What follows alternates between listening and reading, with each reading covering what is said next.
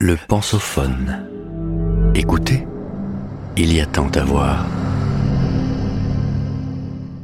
Le 19e siècle en dix romans. Par Sophie Doudet, professeure de culture générale à Sciences Po Aix.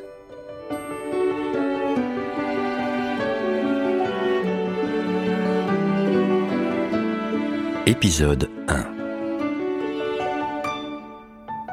Peut-on vraiment parler du 19e siècle au singulier? Politiquement et culturellement, l'héritage de la Révolution française le domine et lui assure effectivement une certaine unité. Et pourtant, que de bouleversements en l'espace d'une centaine d'années. Tourné résolument vers l'avenir et guidé par sa foi dans le progrès, le 19e est avant tout celui des idées nouvelles. Culte de la science et des techniques qui lui sont associées, métamorphose du sujet en citoyen, développement de l'État libéral puis social, passage de la légitimité monarchique à la souveraineté nationale républicaine, laïcisation de la société, avènement du capitalisme industriel, conquête du monde au nom de la mission civilisatrice de l'Occident, essor de la presse et de la culture de masse. Le monde des arts se fait lui aussi l'écho admiratif ou critique de ces profonds changements. Témoin attentif des soubresauts de l'histoire, il veut également y tenir son rôle et mener ses propres révolutions. Les écoles ou cénacles esthétiques se succèdent. Romantisme, réalisme, naturalisme, symbolisme les genres littéraires s'entremêlent. Au théâtre, le drame réunit la comédie et la tragédie en poésie. Le vers s'allie à la prose et le roman, genre majeur du siècle, se conçoit comme une œuvre totale, concurrente du réel et du créateur lui-même. Le conte et la nouvelle, qu'ils soient à dominante sociale, historique ou fantastique, connaissent un succès grandissant. On n'a plus honte comme au XVIIIe siècle, de lire ou d'écrire des romans.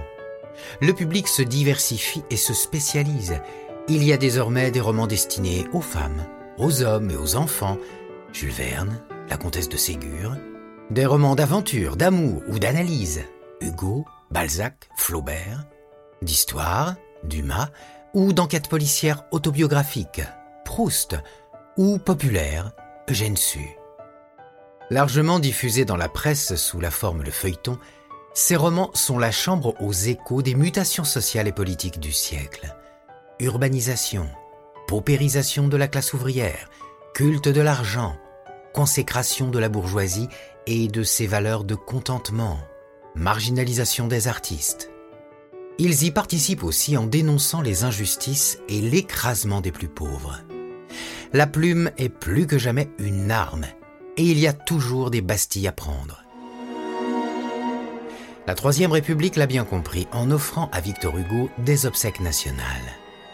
Deux millions de personnes y assistent et se remémorent peut-être la préface des Misérables. Tant qu'il y aura sur la terre ignorance et misère, des livres de la nature de celui-ci pourront ne pas être inutiles.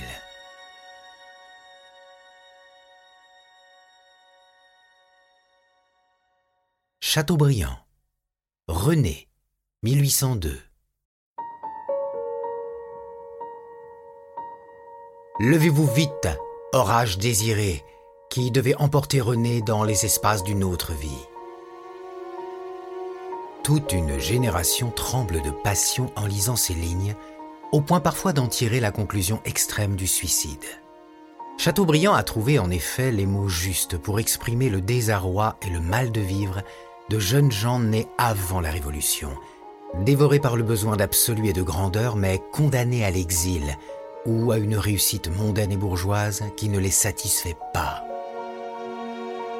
Bientôt, le mythe de Napoléon les fera rêver et le ministre Guizot leur offrira comme seul horizon son injonction laborieuse.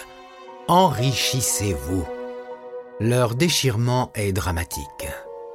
Le héros de Chateaubriand doit ainsi beaucoup à la vie de son créateur, qui lui donne non seulement son nom, mais aussi une partie de ses souvenirs d'enfance, passés au château de Combourg en Bretagne. Proche de sa sœur Amélie, Lucile dans la réalité, René se promène dans la lande et projette les fougueux sentiments qu'il habite sur les paysages contrastés qu'il contemple. Instable et en proie aux vagues des passions, le jeune homme voyage. À son retour, il découvre que sa sœur est entrée au couvent pour ne pas céder à l'amour qu'elle lui porte. Il s'exile alors en Amérique. Chateaubriand, aristocrate, a lui-même fui la France révolutionnaire et se réfugie dans une tribu d'Indiens, les Natchez, qui vivent en communion avec la nature. Il se marie, mais lorsqu'il apprend la mort subite de sa sœur, il sombre dans le désespoir. Il finit par mourir à son tour dans une bataille qui oppose les Français aux Indiens.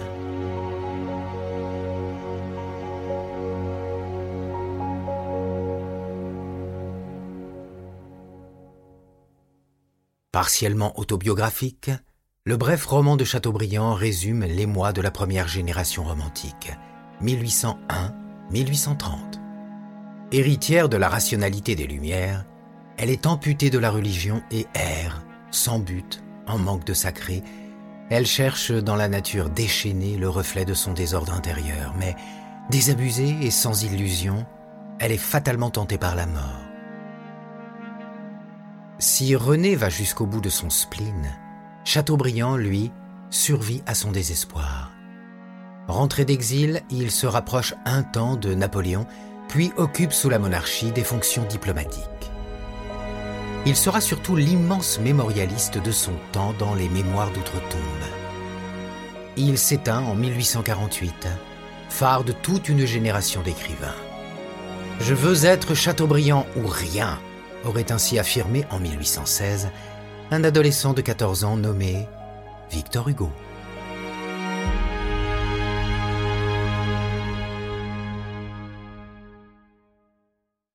Stendhal, Le Rouge et le Noir, 1830. Tu liras donc toujours ces maudits livres hurle le père Sorel à son fils Julien. La scène est connue. Le jeune homme qui lisait, perché sur une poutre de la toiture de la scierie paternelle, au lieu de travailler, lâche son ouvrage qui tombe dans la rivière. Les flots emportent le mémorial de Sainte-Hélène. Tout est dit dans cette scène inaugurale, à savoir l'inadaptation de jeunes gens élevés dans le souvenir glorieux de Napoléon et de ses campagnes militaires, à présent confrontés à la bien triste offre libérale du travail et de l'épargne. La reconnaissance du mérite et de l'ambition n'a eu qu'un temps, celle des débuts de l'Empire. Ensuite, avec la Restauration, la chape s'est vite refermée, étouffant les rêves héroïques de bataille et de destin. Restez donc à votre place, messieurs. La destinée de Julien Sorel sera forcément tragique. Puisqu'il ne veut pas travailler à l'usine et prendre la succession de son père, cet intellectuel raffiné et déjà déclassé n'a pas d'autre voie que la prêtrise, le noir. Celle de l'armée, le rouge, n'étant plus offerte.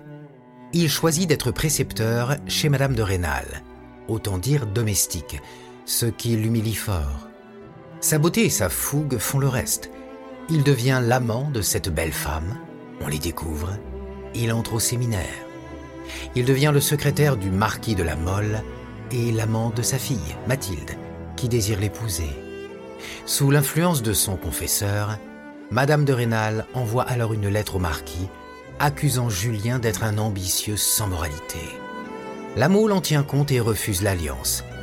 Julien se rend alors dans l'église de Verrières et tire en pleine messe sur son ancienne maîtresse. Lors du procès, Mathilde et Madame de Rênal tenteront d'obtenir l'acquittement de Julien, qui sera malgré tout condamné à mort. S'inspirant d'un fait divers, Stendhal offre à son lecteur un roman qui crée un type de héros en même temps qu'il est un miroir social. Julien Sorel devient, comme plus tard Fabrice Del Dongo, le héros de la Chartreuse de Parme, le romantique par excellence. Cultivé et doué, ambitieux et idéaliste, grande et belle âme, il pense pouvoir échapper au poids des déterminismes de sa naissance et au blocage mesquin de la société mondaine. Incapable de supporter l'hypocrisie sociale et refusant de bassement jouer la comédie, il est condamné à l'insatisfaction et à l'incompréhension de ses pairs. Narcissique, il ne sait pas reconnaître l'amour que lui portent ses maîtresses.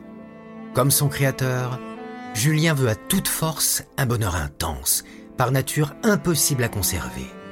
Brisé par l'ordre social, il aurait de toute façon dû affronter la désillusion de l'échec de toute vie. La mort le sauve peut-être d'une telle révélation. Flaubert prendra ainsi la suite de Stendhal dans l'éducation sentimentale, en soldant les contes du romantisme. En voyant une mèche de cheveux gris s'échapper de la coiffure de celle qu'il a aimée, en vain pendant vingt ans, Frédéric Moreau saisira brutalement que l'amour ne survit pas au passage des années, ni à la mort des rêves de jeunesse.